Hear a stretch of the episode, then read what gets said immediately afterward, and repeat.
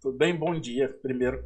Bom dia, Matheus. É um prazer. Prazer conhecer. Eu agradeço pelo convite. Vamos aí conversar um pouquinho, né? Com certeza. O prazer é meu de estar recebendo você aqui. É... Aqui é um podcast, mas é um bate-papo mesmo, né? É... Eu, quis, eu quis entrar em contato e conhecer melhor o trabalho de vocês por causa do que aconteceu com o meu pequeno.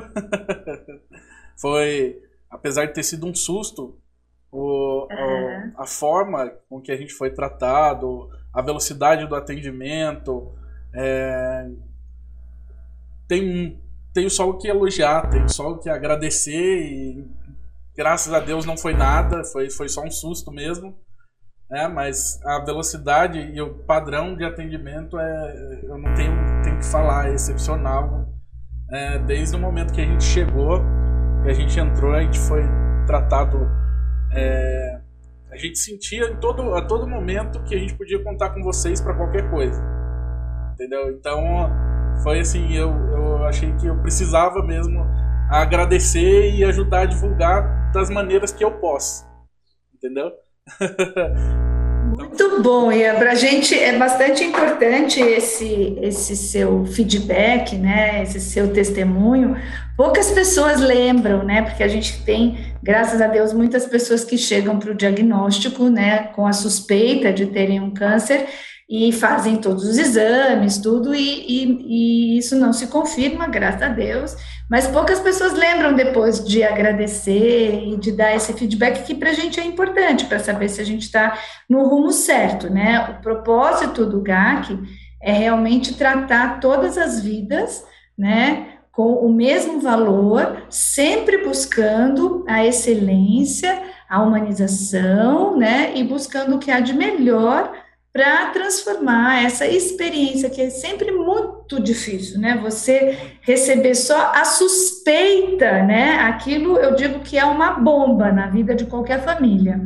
Então, nesse momento, a nossa missão é tentar realmente estar tá ali do lado, dar todo o suporte e realmente fazer com que tudo que é necessário chegue da maneira rápida, adequada e, e para garantir a chance de cura de cada caso, né?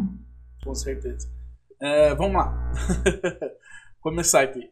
É, quem, quem é quem é Rosemary Sanz? Da onde você veio? Me conta um pouquinho sobre como começou, como foi essa ligação que te levou a, a, a trabalhar com isso, a estar na frente desse projeto.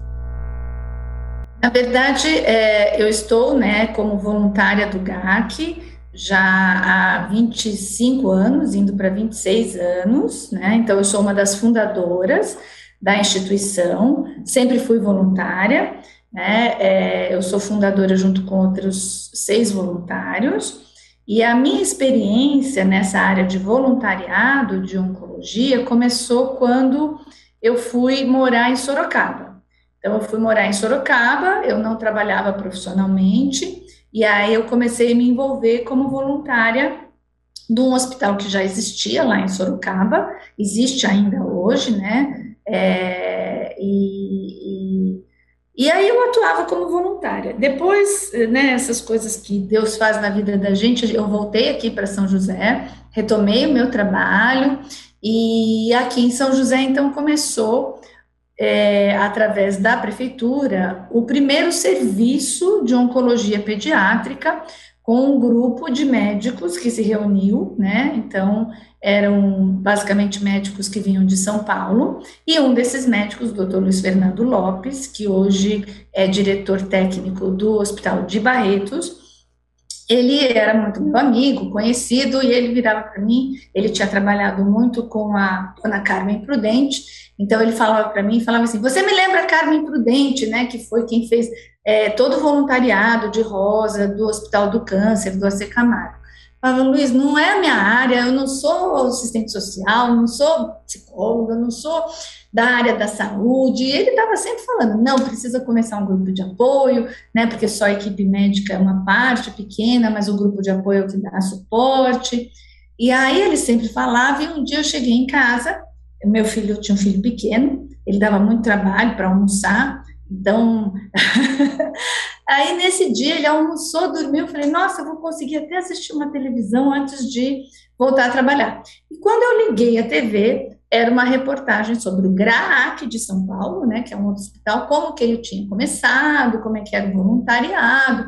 Aí eu falei, tá bom, senhor, o senhor está me mandando mensagem, né, virtualmente, eletronicamente, eu não vou conseguir escapar descaradamente, então o senhor quer que eu comece, então vamos lá, senhor, né? Então foi isso, foi Deus que foi colocando. Aí eu juntei uma, um outro casal, que era pai também de um paciente do doutor Luiz Fernando, pai e mãe, né, que ele tratava lá em São Paulo, e foi assim, a gente fundou o grupo de, na época era grupo de apoio à criança com câncer, então nós éramos seis é, voluntários quando a gente fundou, né? E, e aí, né, as coisas foram acontecendo, saúde no país é muito difícil, então nós tivemos que assumir a responsabilidade de construir um hospital. Levei sete anos para construir o hospital que você ah, passou por aqui, né? 2001 para e... cá, né? Eu, é, de 2001. Eu fiz a minha pesquisa direito. Começou em 92, certo? eu Isso, tinha um ano né? quando Na... tudo começou. É, não, na verdade começou o GAC começou em 95. 95. Aí, é, aí 95 foi o dia da, o ano da fundação. Em 96 a gente começou as atividades, que foi quando a gente teve o nosso CNPJ. Aí depois, em 2000, a gente recebeu a doação do terreno né, que é onde está o hospital. Aí ele começou, a primeira inauguração foi em 2007, mas ele começou a funcionar mesmo com internação, centro cirúrgico, quimioterapia, UTI, tudo, é, em julho de 2009. Certo. E, assim, ele é batizado como Fabiana Macedo de Moraes. Me desculpe a minha, a minha é, minha falta de conhecimento, eu não achei. Quem, quem foi? Quem que é o significado? Quem é essa pessoa? Então, a Fabiana, ela é, é, uma menina, na verdade, ela foi uma das primeiras pacientes a ser tratada, né, aqui em São José. E a Fabiana começou o seu tratamento, ela tinha 15 anos. E na época, quando ela começou o tratamento dela, a gente tinha seis leitos né, que estavam reservados na Santa Casa para oncologia pediátrica. Só que aí esses leitos, depois de um ano, eles foram desativados. A, a, a, direção da Santa Casa entendeu que essas crianças e jovens do SUS davam muito prejuízo, basicamente não tinha criança de convênio, então a Santa Casa não tinha a mínima condição de sustentar esse tratamento. Então ela fechou e essas crianças e jovens, então, não tinham mais as, aonde ser internada. Então, eu fui conversar, na época, com o hospital infantil que tinha aqui na região, que era o Hospital Antonino da Rocha Marmo, e para ver se tinha alguma, alguma possibilidade de fazer uma parceria, isso foi em 97, né, final de 97, e aí é, tinha uma ala que estava bem é, desativada, sem telhado, tudo, e a direção do hospital falou: se você reformar, equipar, colocar todos os equipamentos, pode ser, né? A, as crianças podem ficar internadas aqui, desde que vocês ajudem com medicamento, com exames, essa coisa toda. Aí eu falei: tá bom. Aí as pessoas olharam para mim, né? Na época a gente o quê? uns 20 voluntários no máximo, o povo olhou para mim e falou: Você tá louca? Como que a gente vai fazer isso? Eu falei: Deus vai fazer, nós não vamos fazer nada a gente tem que botar o pé no rio que o, né, o mar se abre vamos em frente. Dificilmente a gente faz alguma coisa que dê certo sem ser na loucura. Não é, então, eu falei, olha, né, as crianças e jovens não podem ficar sem. Então a gente começou, arranjamos um arquiteto voluntário, tudo, e justamente nessa época que a gente estava começando a reforma, foi quando a Fabiana, que ela tinha ido para transplante, é, ela tinha convênio na época, e o convênio, então, não autorizou o transplante em São Paulo.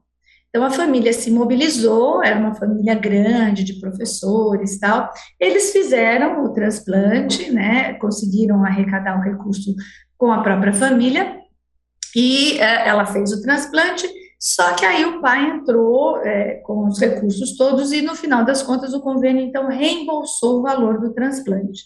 E quando o convênio reembolsou esse valor, a Fabiana falou: não, eu não quero que vocês usem esse dinheiro, eu quero que doe para o GAC, porque eu quero que todos os adolescentes e todas as crianças tenham as mesmas possibilidades que eu tive. Quer dizer, ela estava lutando contra o câncer dela, pensando em outras crianças e jovens que viriam.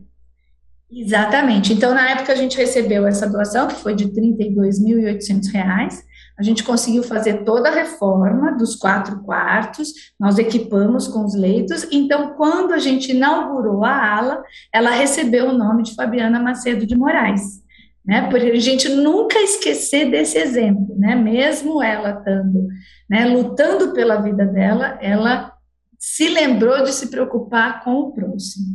Infelizmente, logo depois a Fabiana faleceu, ela teve uma complicação do próprio transplante, e dois anos depois, então, eu recebi uma ligação e o hospital, fech... o, hospital onde estava, né, o Antônio da Rocha Magno, a ala, é, a, a, a, direção falou, olha, você tem 24 horas para tirar tudo dali de dentro, porque aquilo vai virar uma maternidade.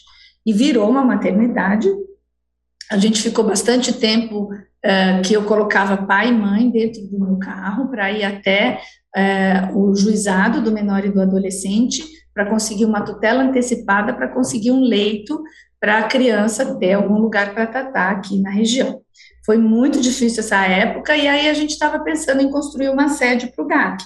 E aí, eh, né, eu mesmo falei, olha, não tem como ter uma sede que tenha é, psicólogo, assistente social, recreação, que a gente vai brincar com as crianças nos hospitais, se eles não têm um mínimo né, de, de segurança para fazer o seu tratamento correto. Então, a gente precisa garantir o acesso, o leito, o tratamento adequado. Então, por isso que a gente passou para esse enorme desafio de construir um centro de alta complexidade e aí, como o, quando o hospital foi ser aberto, ele precisava ter, né, ter um nome batizado, né? Ele é conhecido como Hospital do GAC, Hospital do GAC Vale, mas sempre está lá o nome da Fabiana Macedo de Moraes para a gente nunca esquecer dessa semente da onde surge o GAC.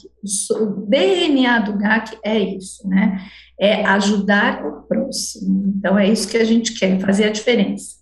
É, o que, o que dá para perceber é que a ação dela foi um, um, boost aí, né? Foi um, foi um bola para frente para vocês, porque, pelo visto, na época estava bem difícil, né? Pela situação. É, exatamente. Então, ah, o, o exemplo dela que deu, deu esse boost aí, né? pelo, pelo que eu entendi. É, e, na, e, é isso, né? Uma situação que é, eu falo que assim, né? A sobrevivência do hospital é tão difícil quanto o tratamento de câncer, né? Porque a gente tem custos altíssimos, cada vez mais a, é, a gente tem incorporação de novas tecnologias, que também tem elevado valor, e o que o SUS repassa é ridículo, né? Então, hoje a gente tem é, 80% de pacientes que vêm do SUS e a gente recebe uma tabela SUS que está congelada desde 2006, para você ter uma ideia, né, e que não representa nem 23% do que realmente custa. Então, a gente quase já fechou o hospital em 2013, né, porque uh, o desequilíbrio era tão grande que a gente não conseguia é, manter, porque, de novo, o propósito é ou vamos fazer tudo o que é necessário que é adequado e o que é o melhor para todos, ou então é melhor a gente fechar as portas e encaminhar essas crianças para São Paulo, para Campinas, para outros serviços. Fazer né? direito, né? Já que vai fazer, fazer. Fazer direito. Isso. Esse é o propósito. Até o próprio SUS já não está com a perna tão boa, imagina repassar. É complicado. Bom, é, nossa, a história é excelente. Eu não, eu não vi registro sobre essa história em local algum, por isso que eu perguntei, eu fiquei curioso. Né? Porque geralmente ó, as pessoas usam o nome de um político ou o nome de, um, de alguém famoso. Mas é, eu imaginei que fosse alguma pessoa com uma história bem forte para assumir um nome, uma posição tão importante, né? E para um hospital tão importante para a região. Né? E... e... ela representa muito a ideia do hospital, né? Porque a ideia do hospital surgiu para ser das crianças, dos adolescentes, é deles e para eles, né? Não tem um dono. A instituição é uma instituição né, filantrópica, né, com certificado de beneficência assistencial. É, então, por isso que tinha que ser o um nome né, de quem realmente viveu né, lutou contra a doença, se preocupando contra, com todas as outras pessoas que estão vivendo e passando por isso. De quem representou mesmo, né? Isso. Então esse basicamente foi, foi a, a, a, sua história, como chegou e como foi a fundação do, do GAC em São José, né? E desde Exatamente. todo esse período sempre tem sempre tem é, uma pedra, né? Sempre a gente passa uma, uma dificuldade desse todo esse período. Qual foi a maior dificuldade de vocês? O que, que você tirou de bom? O que, que o hospital tirou de bom da, do que aconteceu? Olha, eu acho que são muito. Todo dia aqui é um aprendizado e todo dia aqui é um desafio, né? Então, por exemplo, quando a gente recebe uma criança que ele precisa entrar para uma neurocirurgia de urgência e só os equipamentos, né, os materiais custam 80 mil reais e o SUS vai pagar 3 mil reais, né, isso é um desafio enorme. E é, e é isso, a gente primeiro faz e depois a gente corre atrás dos recursos. Ao mesmo tempo, a gente tem todos os dias casos, né, de crianças e jovens que estão se superando, que estão é, enfrentando a doença pela segunda vez ou pela terceira vez com um sorriso no rosto. Então, eu digo que aqui é sempre uma aprendizagem e todo ano é um desafio. Em 2013, como eu falei, o hospital quase fechou as portas mesmo, né? E a gente continua uh, o tempo todo tendo que fazer é, milagre, né? Na verdade, eu acho que esse hospital ele está aberto por milagres, que, como você disse, né, é um hospital de excelência. As pessoas acham que, né, é, é, não tem essa é, essa noção do quanto é difícil manter essa excelência, né, ainda mais no momento de pandemia. Então, a gente está agora num momento muito difícil. Né? Primeiro, porque a gente está recebendo os casos muito tardiamente. Então, a gente investiu muito tempo em capacitação, em estruturação da rede de saúde, para que a rede de saúde, os profissionais suspeitassem e encaminhassem rapidamente para o GAC. Com a pandemia, como a rede toda se voltou, claro, para o atendimento desse né, mal enorme que foi a Covid-19, então a rede se desestruturou e eu, depois de quase dois anos de pandemia, o que, que a gente percebe? As crianças e jovens elas ficam peregrinando em vários serviços. Né? Então, é, pede um exame, aí encaminha para um lugar, aquele exame demora 30, 40, 60 dias para sair o resultado, enquanto que aqui a gente não tem fila de espera, justamente né, pelo propósito, e a gente consegue fazer o diagnóstico em sete dias. Então, o resultado da pandemia, que não está sendo só aqui no Hospital do GAC Vale, está sendo no mundo inteiro, é que as crianças e jovens estão chegando já com seu diagnóstico muito avançado.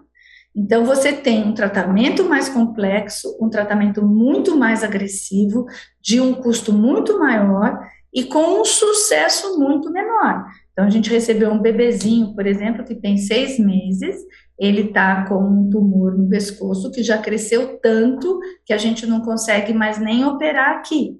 A gente precisa, então, achar um lugar que tenha um cirurgião é, com vascular e que tenha um cirurgião que te, esteja tão habituado a fazer esse tipo de tumor que e, e com uma estrutura para um bebezinho que ainda não fez nem um mês. Se ele tivesse nem um ano, se ele tivesse chegado cedo, a gente teria feito tudo aqui. Mas agora ficou tão complexo que a gente está né, tá buscando um lugar que tenha esse cirurgião com essa expertise tão específica, né? E também com o suporte. Então, isso é muito difícil, isso tem que buscar, tem que é, nos ensinar muita resiliência, né? Porque você tem que continuar acreditando que vai dar certo, tem que continuar acreditando que você vai conseguir, que você vai achar o melhor lugar e que você vai trazer os recursos. Ao mesmo tempo, né, em termos de recursos, a gente percebe o quanto está difícil para todo mundo nesse momento de pandemia.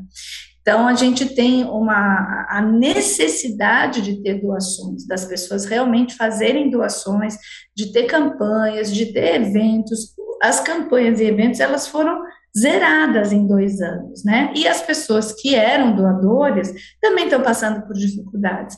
Então, assim, realmente é, é um estar no lugar que ser voluntária é um aprendizado todo dia e é superar desafios todo dia. Então, eu não consigo falar para você assim, olha, eu superei aquele, porque aquele já esqueci, eu tenho um para superar agora.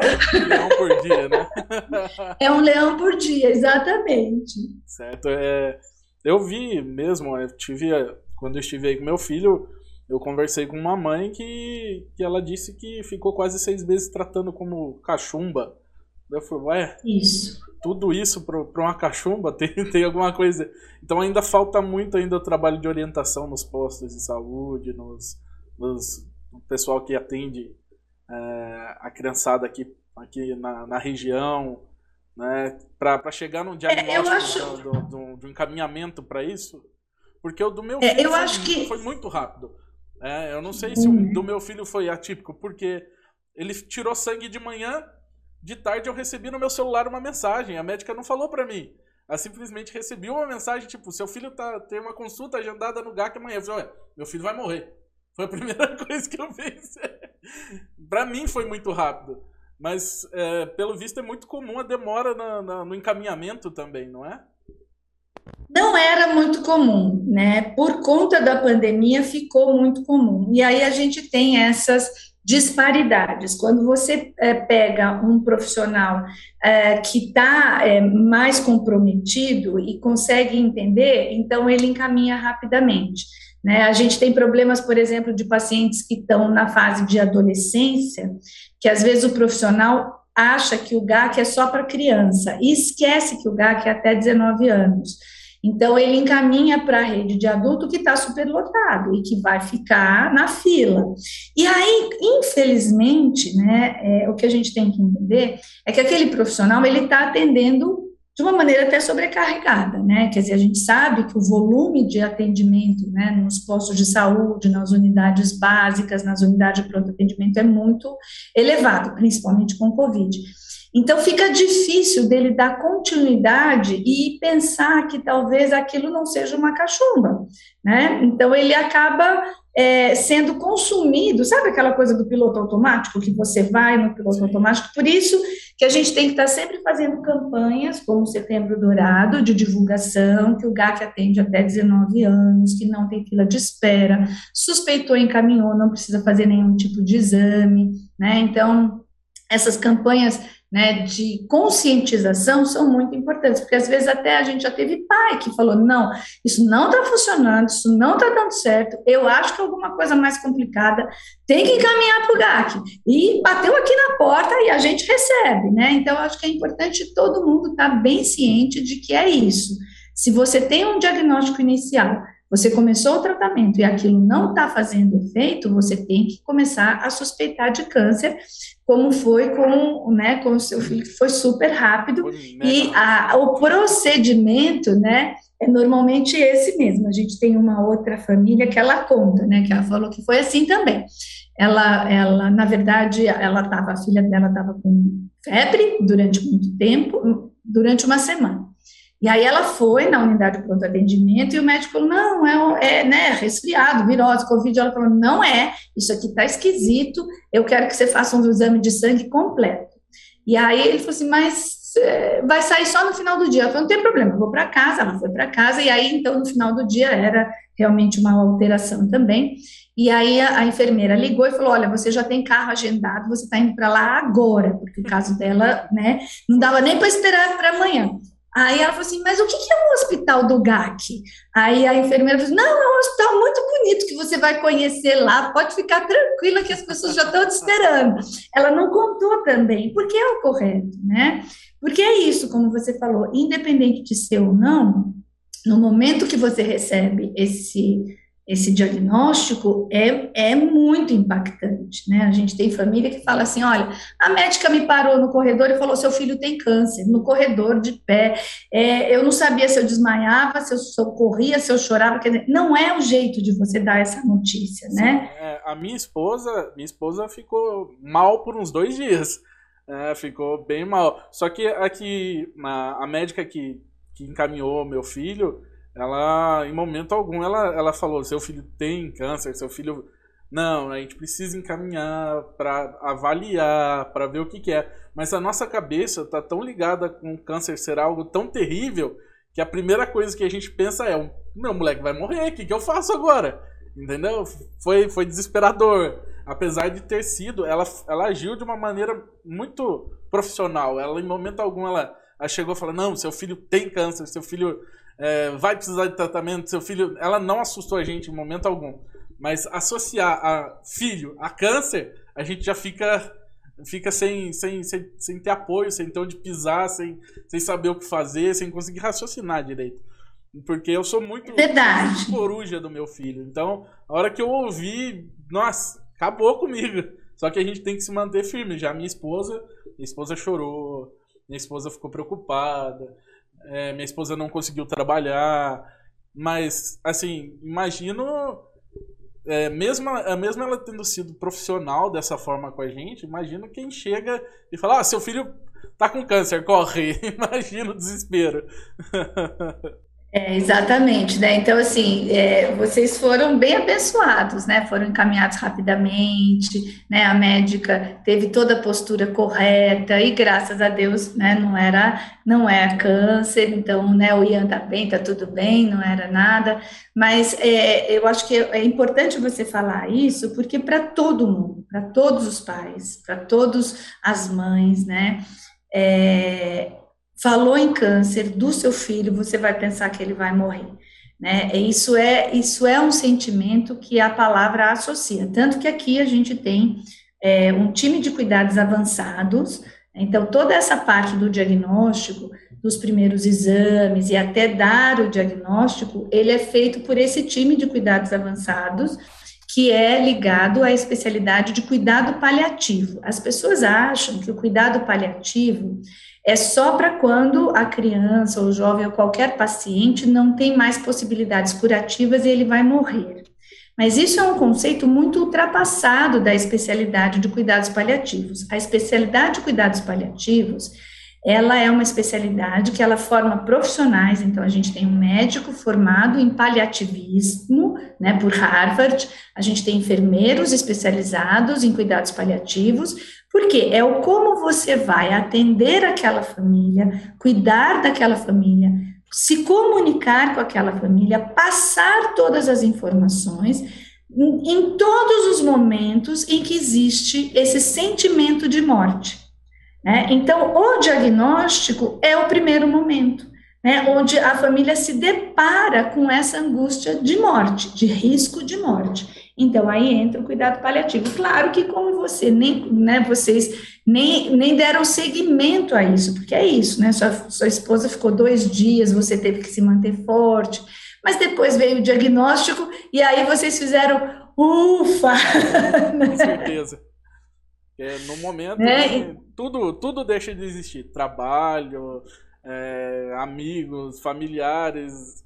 Ele, ele se tornou o pilar central de tudo. Então a gente, a gente abriu mão de todo o resto para estar tá ali com ele.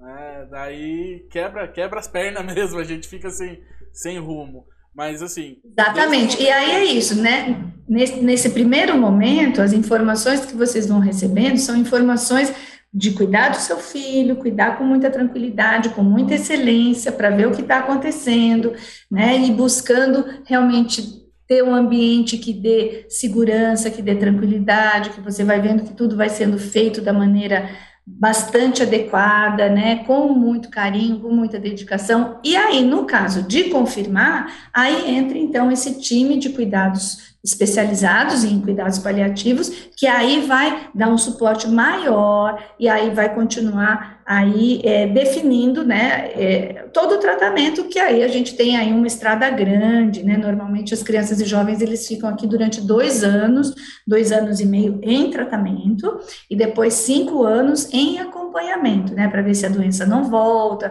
fazendo exames, né, e fazendo toda a rotina que é necessária. Só depois disso, se a doença não voltou, que entra para a, a, a clínica de curados. Isso, na verdade passa para a clínica de curados, que a gente vai sempre acompanhando, se está tendo algum déficit é, de educacional, de integração, ou profissional, né, a gente quer realmente é, ir acompanhando para ver se não teve nenhuma sequela, se está tudo bem. O acompanhamento, o acompanhamento é basicamente para a vida toda, então, para É, depois, assim, depois do quinto ano, que ele entra na lista de curados, a gente faz um acompanhamento anual durante mais cinco anos. E aí depois, realmente, aí, aí tá de alta. Aí normalmente eles só voltam para dar, apresentar o filho, para trazer a, a, a, o diploma, para fazer o convite de formatura, o convite de casamento, né? Só então é muito legal. Da alegria. É, exatamente. Não, excelente. A gente sentiu, sentiu, assim, desde o momento que a gente pisou, desde a da, da, da recepcionista ali, a gente sentiu um cuidado, não só na forma de agir, de falar, de estar tá, de tá mostrando pra gente que a gente tem um apoio, né, que a gente não precisava se preocupar, precisava, é lógico, preocupação a gente vai ter, mas que a gente poderia é, dividir com vocês a, a carga que a gente estava levando, né? As moças, as moças lá da, da cantina são excelentes também. É, eu conversei com elas, elas são, são uns amores. Então a gente, a gente teve um respaldo muito positivo, desde a portaria até o atendimento médico, em todos. Até eu, eu acabei, a gente ficou um período longo no primeiro dia, eu acabei almoçando com ele lá na cozinha. Até o pessoal da cozinha é excelente, em, em contato pessoal, assim, e eu não sou uma pessoa que costuma lidar muito com, com outras pessoas. Né? Eu trabalho, na minha ficha, eu, sou adestrador de cães, eu gosto de, de animal. E eu consegui sentir, me sentir bem, mesmo com aquela situação que a gente estava passando com, com a equipe de vocês. É, e não tem, sim, não tem como, como mensurar isso, porque cuidando é a mesma forma que eu costumo dizer com, com, com os cães, que eu, eu, a minha comparação são cães porque eu trabalho com isso. E quando eu cuido do filho de alguém, que hoje em dia, para muitas pessoas, os cães são filhos.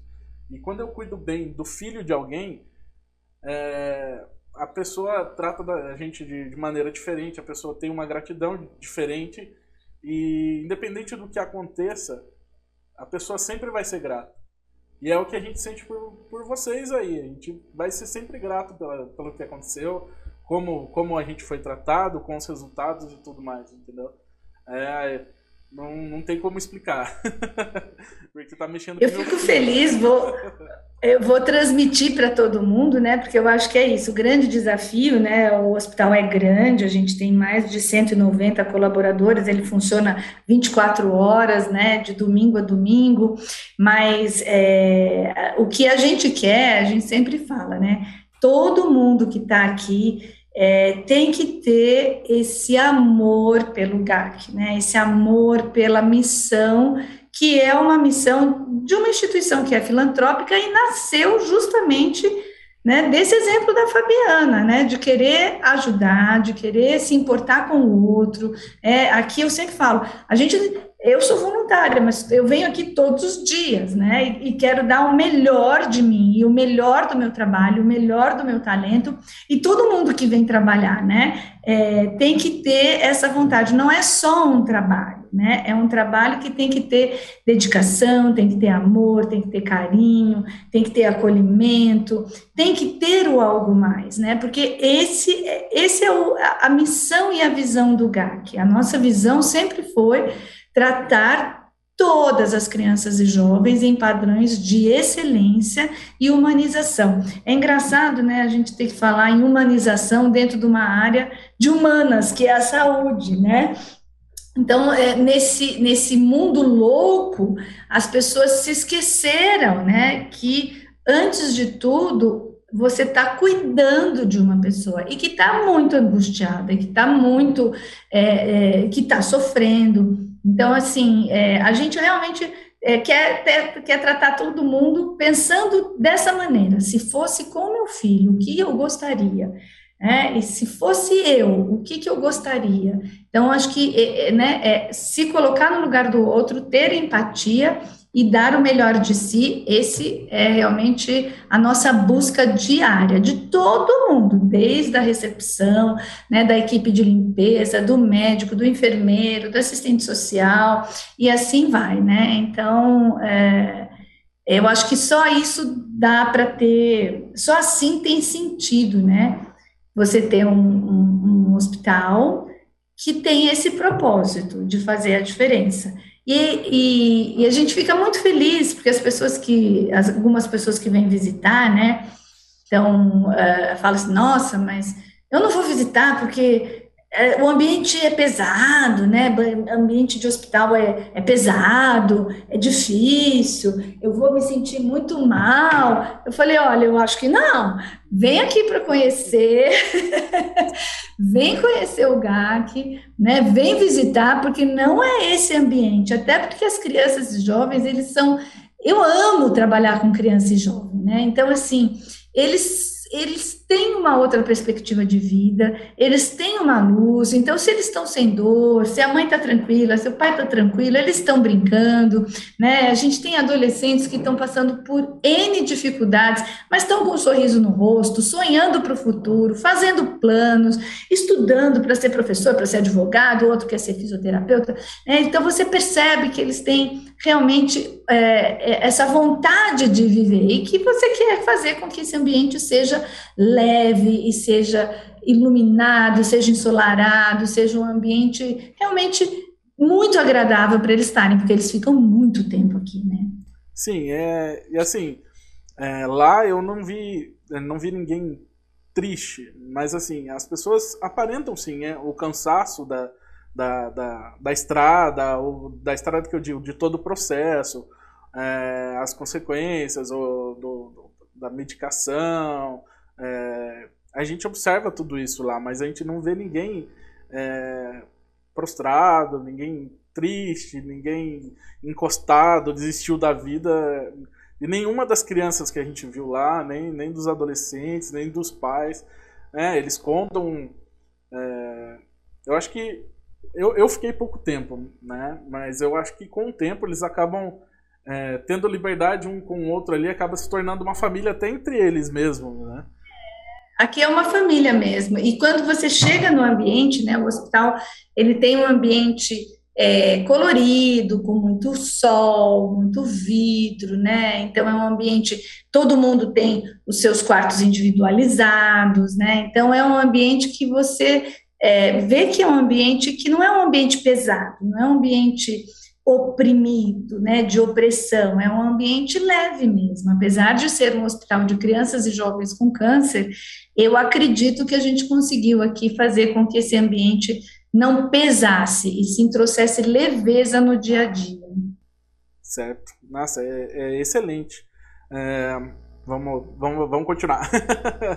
e vamos falar um pouquinho sobre o Setembro Dourado, o que, que vocês têm feito, qual é a importância do, do Setembro Dourado.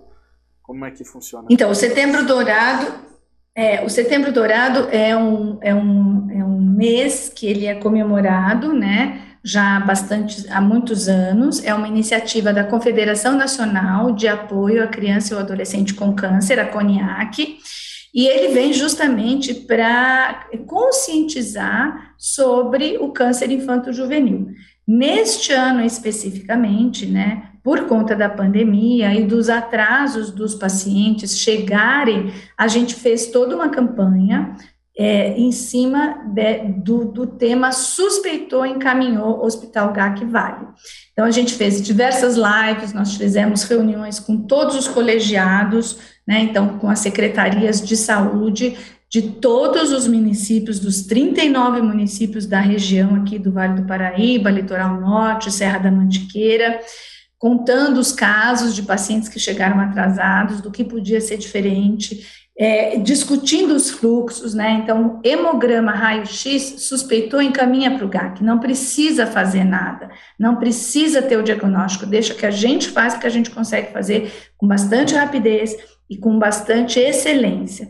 Então, é, discutimos muito isso, a gente está com é, essa divulgação nas mídias, nas redes sociais, é, para as pessoas se, se lembrarem, primeiro, que o Hospital do GAC, ele atende pacientes do SUS e de convênio com suspeita oncológica de 0 a 19 anos incompletos. Então, não é difícil, não é complexo, é realmente só entrar em contato com a gente e rapidamente, quer dizer, quase 80% dos pacientes, mais de 80% dos pacientes é, entra em contato hoje, a consulta é marcada para amanhã. Ou, se for sexta-feira, é marcada para segunda. Certo. Então, a ideia é a gente divulgar cada vez mais essa agilidade, né, para que é, a, os profissionais de saúde, a rede de saúde volte a se articular e a gente receba os pacientes rapidamente, como foi o caso do Ian. A gente prefere receber pacientes com suspeita que vai ser, é, não vai ser confirmado, né, do que receber um paciente que já está diagnosticado, mas que ele vai chegar aqui com três, quatro, cinco, seis meses já com a doença instalada. Então, isso vai trazer um monte de problemas, o tratamento vai ficar muito mais grave, com um nível de qualidade de saúde muito pior e com um risco de morte muito maior. Né? As chances de cura, elas estão diretamente ligadas ao diagnóstico precoce, completo e correto e ao tratamento em centros especializados como o Hospital GAC Vale.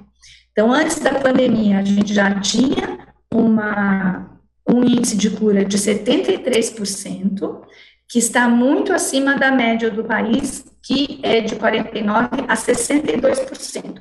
Isso foi antes da pandemia. Então, agora, esse setembro dourado, a ideia é, gente, a gente precisa voltar a receber os pacientes como a gente recebia antes, porque senão a nossa mortalidade infantil vai aumentar e a gente vai perder vidas de crianças e jovens que são preciosas e que valem ouro, né? Você aí, né, definiu muito bem. O seu filho é o bem mais precioso que você tem, né? Ele vale ouro, ele vale, ele é o seu tesouro, né? Então, por isso, o Setembro Dourado para a gente falar sobre isso, sobre a importância do diagnóstico precoce e assertivo, suspeitou, encaminhou para o GAC, que é onde ele vai ter o tratamento adequado, para a gente conseguir sempre garantir as chances de cura de cada caso. Não sei se muitas pessoas sabem, a maioria das pessoas não sabem, mas no Brasil, a primeira causa de morte por doença entre crianças de 1 a 19 anos é o câncer. Então, as nossas crianças e jovens, elas só morrem mais para causas externas para acidentes. A primeira doença que mais mata crianças e jovens no Brasil é o câncer.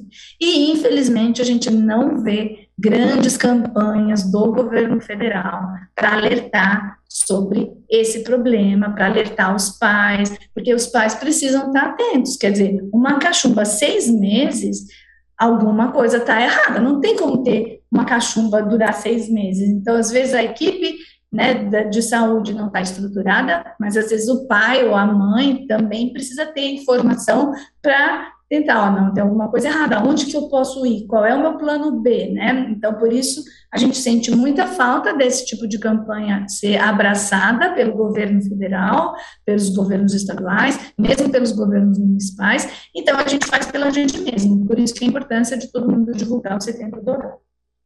Certo. É, é, é bem. Mexe, mexe bem com a gente.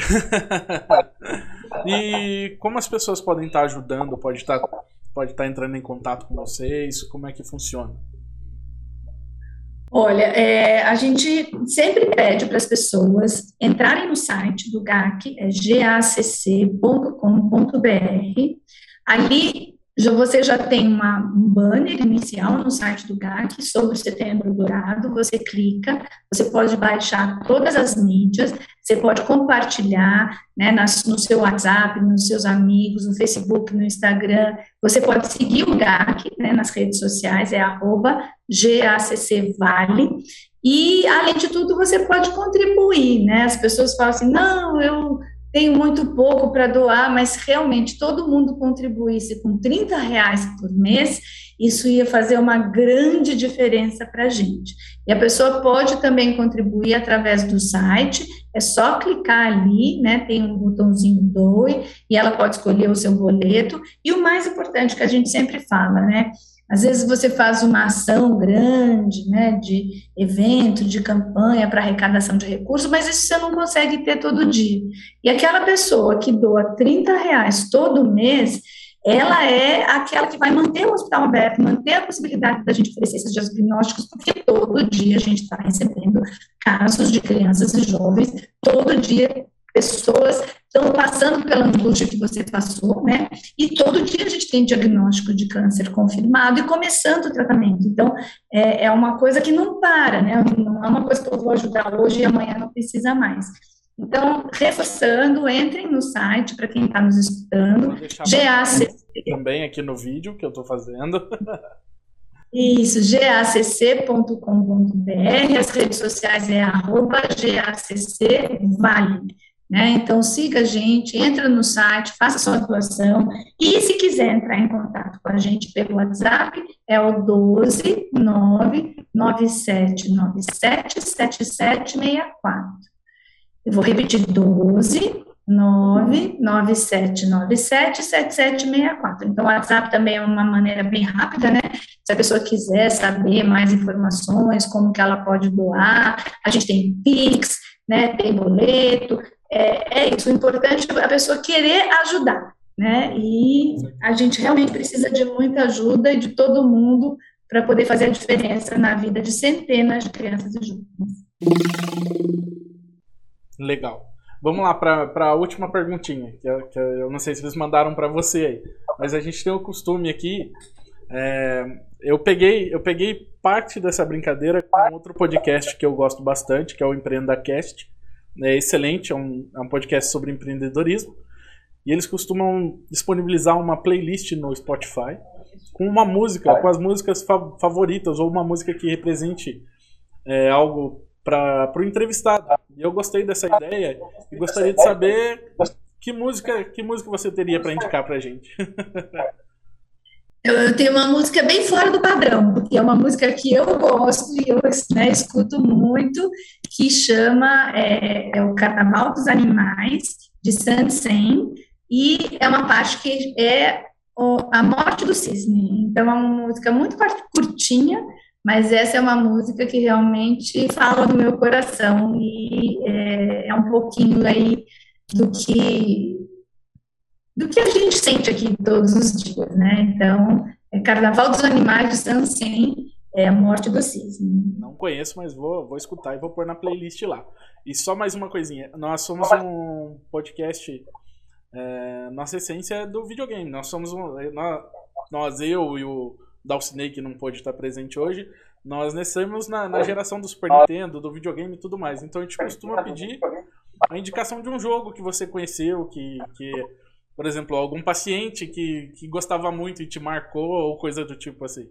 Você teria alguma indicação pra gente? Olha, videogame, gente, eu passo longe.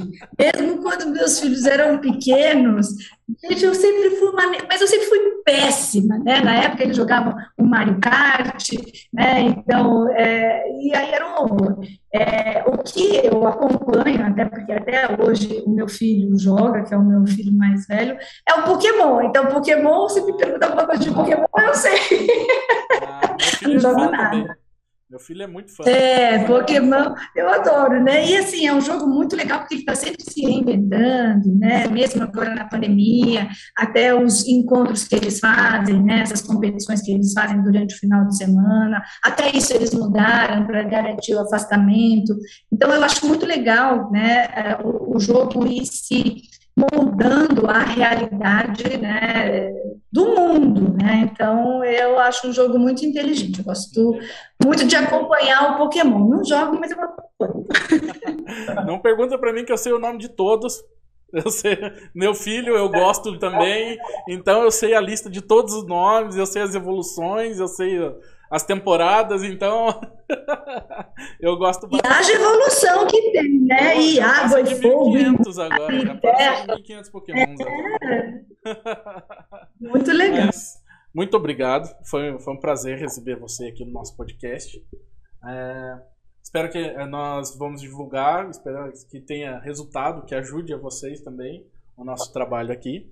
E novamente eu só tenho que agradecer pela, pela forma que a gente foi tratado, pela, pela forma como vocês se dirigiram ao meu pequeno, né? Como eu já disse, é, de, movo montanhas por eles se for necessário.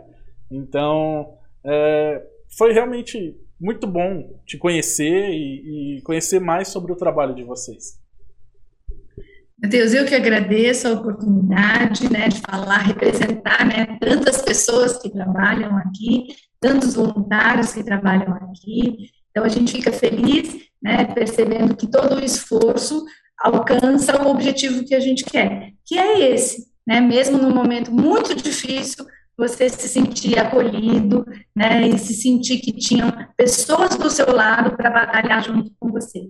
Então, foi um, uma felicidade conversar com você, eu agradeço muito essa sua iniciativa de lembrar para voltar, para agradecer, poucas pessoas fazem isso, e, e isso é importante para a gente continuar, né, firme nesse caminho, nesse propósito que não é fácil. Então, eu desejo todo sucesso do mundo, muita saúde para você, para sua esposa, para o Ian, né? E que Deus abençoe a todos e obrigada pela oportunidade de estar aqui falando um pouquinho mais sobre o Hospital GAC Vale. É, eu que agradeço. Esse foi o podcast 30 Mais.